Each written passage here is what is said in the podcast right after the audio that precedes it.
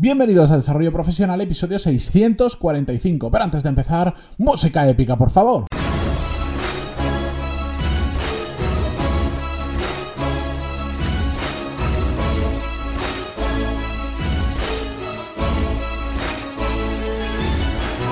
Muy buenos días a todos y bienvenidos a Desarrollo Profesional, el podcast donde hablamos sobre todas las técnicas, habilidades, estrategias y trucos necesarios para mejorar cada día en nuestro trabajo.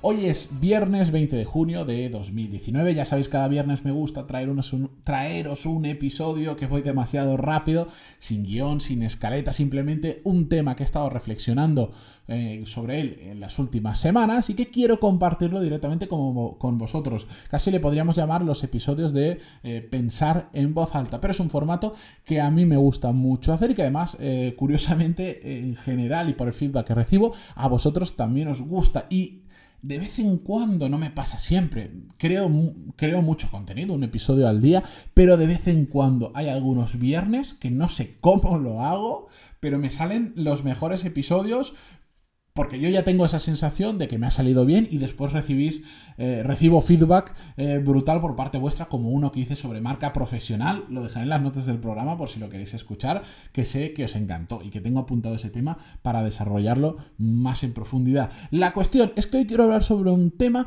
que me toca muy de cerca, porque no solo lo hemos comentado en otras ocasiones en el podcast de pasada y quiero profundizar en él, sino que es un dilema que yo me he planteado muchísimas veces. Lo vamos a centrar en el el mundo profesional, pero bueno, también se puede aplicar, por supuesto, en nuestra vida eh, personal. El tema de cuándo es mejor decir la verdad y cuándo es mejor decir lo que quieren oír las otras personas. Es un dilema al que yo me he enfrentado muchas veces porque yo parto de la base de que siempre, siempre, siempre, siempre intento decir la verdad. Pero en base a llevar un tiempo eh, diciendo prácticamente la verdad siempre, o si no digo la verdad, al menos no digo. Lo que no hago, lo que tengo claro es que no voy a mentir.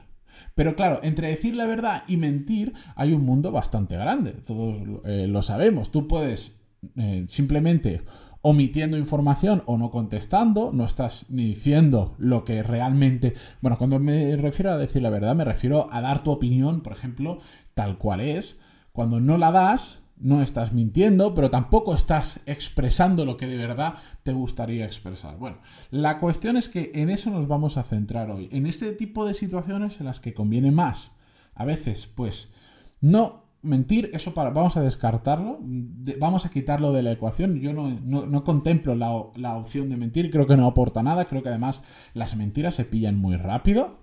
Porque al final hay gente que es profesional de mentir, pero incluso hasta los profesionales de mentir se les termina eh, pillando. ¿Por qué? Porque las mentiras son inconsistentes, porque a lo largo del tiempo, eh, cuando mientes, te estás inventando historias. Y cuando te inventas una historia, como no te acuerdes muy bien de la historia que has contado, dentro de un tiempo, por algún sitio, eso eh, va a saltar y por algún sitio va, te, te van a encontrar que es una mentira y entonces va a tener un efecto eh, pues realmente negativo en lo que estamos haciendo.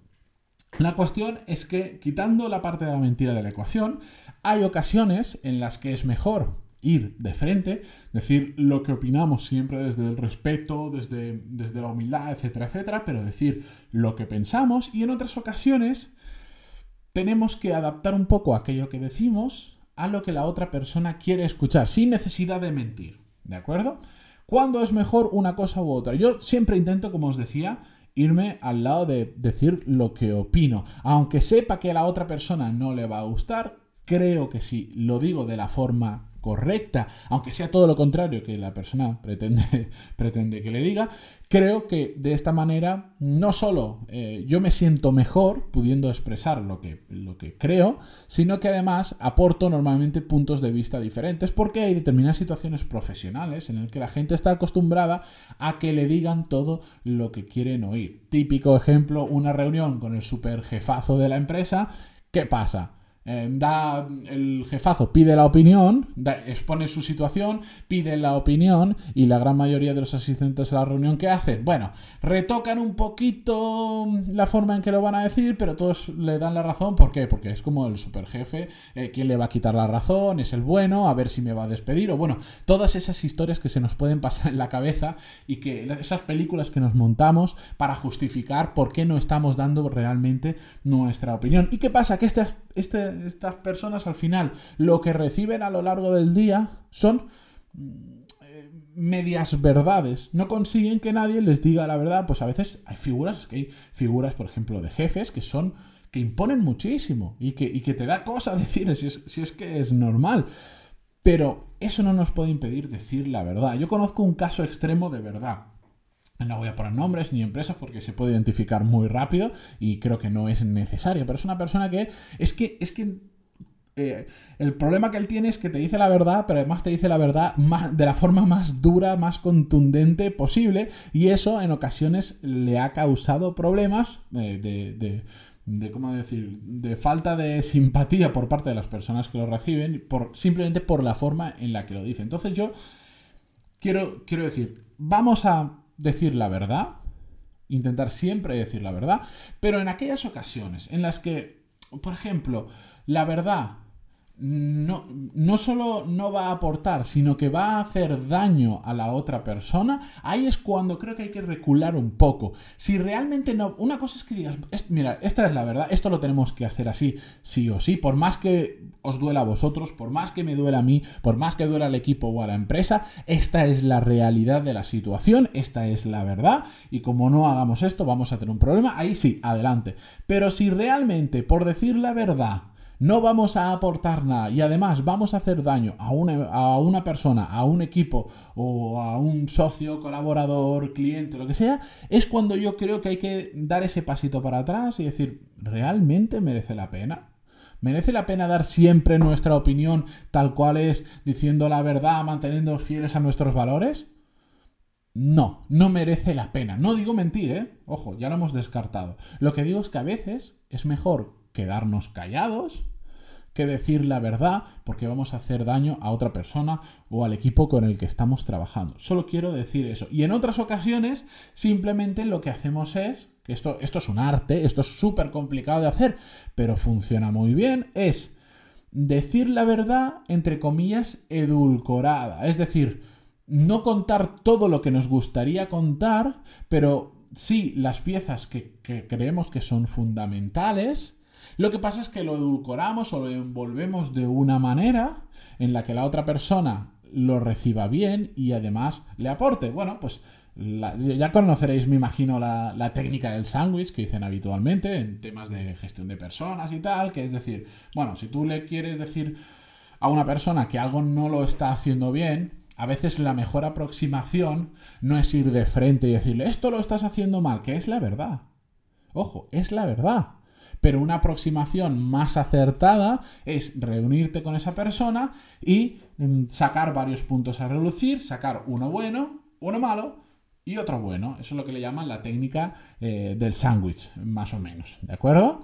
De esta forma tú le estás intentando mejorar algo, eso malo que le estás diciendo que está haciendo y que tiene que cambiar la conducta o la forma de hacer las cosas pero le está reforzando con dos cosas que ha hecho bien y que también merece la pena que lo digamos, que esto es, es todo para otro episodio, pero no siempre tenemos que hablar con nuestro equipo cuando las cosas van mal. También tenemos que decir, bueno, realmente reconocer el, bien, el buen trabajo de la gente es algo que pasa muy desapercibido y mira, me lo apunto mentalmente porque ahora no puedo apuntármelo para tratarlo eh, más adelante. Pero simplemente era un ejemplo para que veamos cómo diciendo la verdad, pues en ocasiones, mm, dándole un poco la vuelta, esa verdad va a ser mejor recibida que en otras ocasiones. A mí me ha pasado, yo tengo, yo tengo la gran suerte, que sé que todo el mundo no la ha tenido, que ha sido, por ejemplo, en la empresa anterior en la que trabajaba, tener un jefe que era muy receptivo, un jefe al que se le podía decir mm, prácticamente cualquier cosa, o sea, podías quitar cualquier filtro y le podía decir no, puedo contar situaciones concretas, pero, pero podía hablar eh, tal cual pensaba, se lo podía decir. No había ningún problema porque esa persona es muy empática, esa persona entendía perfectamente que eh, tú lo estabas diciendo para que la situación mejorara, no lo estabas diciendo para hacer daño, etcétera, etcétera. Entonces era muy fácil hacerlo, pero aún así habían situaciones en las que, aunque esta persona era especial y admitía todo eso, que no, ojo, no todos los jefes lo admiten para nada, pero aunque él lo admitía, habían situaciones donde bueno, había que maquillar un poco la realidad, había que contarlo de una forma, igual darle más vueltas de lo normal, no ser tan directos con la verdad, dar un pequeño rodeo para que lo que dijéramos pues no sentara tan mal o tuviera una mejor acogida por parte, en este caso, del que era mi jefe. Entonces, todo esto a mí, con, esta experiencia de haber vivido este tipo de situaciones, me ha llevado a darme cuenta de que Siempre hay que ir con la verdad por delante, solo que en ocasiones eh, podemos ser más directos y en ocasiones podemos ser menos directos. En otras situaciones, em, yo he utilizado la verdad directa como arma de brutalidad, como arma de defensa. Ya lo, no sé si lo he contado, yo creo que no lo he contado ninguna vez, pero bueno, una vez tuve una, una discusión muy fuerte con una profesora en un máster que estuve haciendo eh, después de terminar arquitectura y en ese momento yo estaba en una situación que a mí esto ya no era la universidad, esto yo, ¿cómo decir? Lo había pagado como un extra, estaba saliendo de mi bolsillo, esa persona no, se, no estaba haciendo las cosas bien, me preguntó mi opinión y, básicamente no me corté un pelo, le dije la verdad porque veía que éramos, estábamos eh, corrigiendo un caso. Eh, digamos, iba corrigiendo uno por uno y antes que de mí, por ejemplo, había pasado por 10 personas y las 10 personas las había machacado a las 10 personas. Y, cuando, y la gente pues se quedaba como callada, como, oh, la profesora lo que nos ha dicho, tal, mira lo mal que me ha dicho que lo he hecho todo mal, no sé cuánto. Y cuando, cuando llegó a mí, llegó a mí, pues, pues que a mí me... Yo entendía perfectamente la relación que había en esa situación. La profesora estaba acostumbrada a ser, yo soy la profesora, tú eres el alumno, me escuchas, te callas, absorbes lo que yo he dicho y tú no tienes ningún tipo de necesidad ni de contestarme porque no vas a tener razón, da igual lo que opines, no tienes razón porque yo soy la profesora y yo soy la experta y, topo con un hueso. Topo con un hueso que era yo, que yo entendía esa relación de forma muy diferente. Para mí era, yo te he pagado a ti para que me enseñes, pero la relación es que yo soy el cliente y tú eres el proveedor. Y yo te he pagado a ti para que me enseñes, no para que me humilles.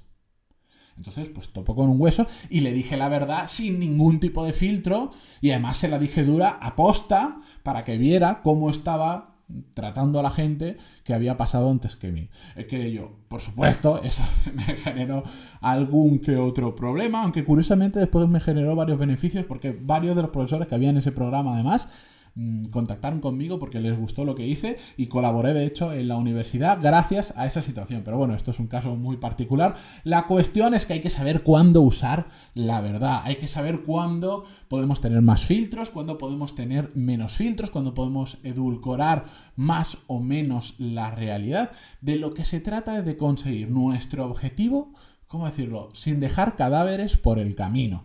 Si ser brutales diciendo la verdad, ir directamente de frente sin ningún tipo de filtro, vamos a hacer, lo que vamos a hacer es ir dejando cadáveres, malas relaciones con personas, problemas, enfados, etcétera, etcétera. Entonces, cuando nos tenemos que plantear si lo estamos haciendo correctamente o no. Pero ya os digo, siempre desde el lado en que hay que decir las cosas como son. No sirve, o sea, seguro que no sirve de nada, de absolutamente de nada, salvo para evitar conflictos y pasar desapercibido, para nada más sirve decirle a otra persona lo que quiere oír. ¿Por qué no? Bueno, si queréis hacer la pelota en vuestro trabajo, pero no os lo recomiendo como una buena estrategia para crecer profesionalmente. Aunque haya gente que es profesional de hacer la pelota, no sé cómo se dice en Latinoamérica, pero creo que todos nos entendemos. Que le van a decir al jefe lo que quiere oír y siempre van a hacer lo que dice el jefe porque, bueno, porque creen que ascender funciona mejor de esa manera. Y si estáis en una empresa en la que funciona así, haciendo la pelota al jefe, asciendes, igual no estáis en la empresa correcta o no la empresa correcta para vosotros. Con esto, y después de más de 14 minutos que no me he dado cuenta, pero es que yo os digo, de esto podría estar hablando una hora y de hecho hace poco estuve hablándolo con, varios amigos eh, que quedamos. Eh, lo voy a dejar aquí porque si no, ya, ya, se hacen episodios un poquito largos para vosotros que me consta.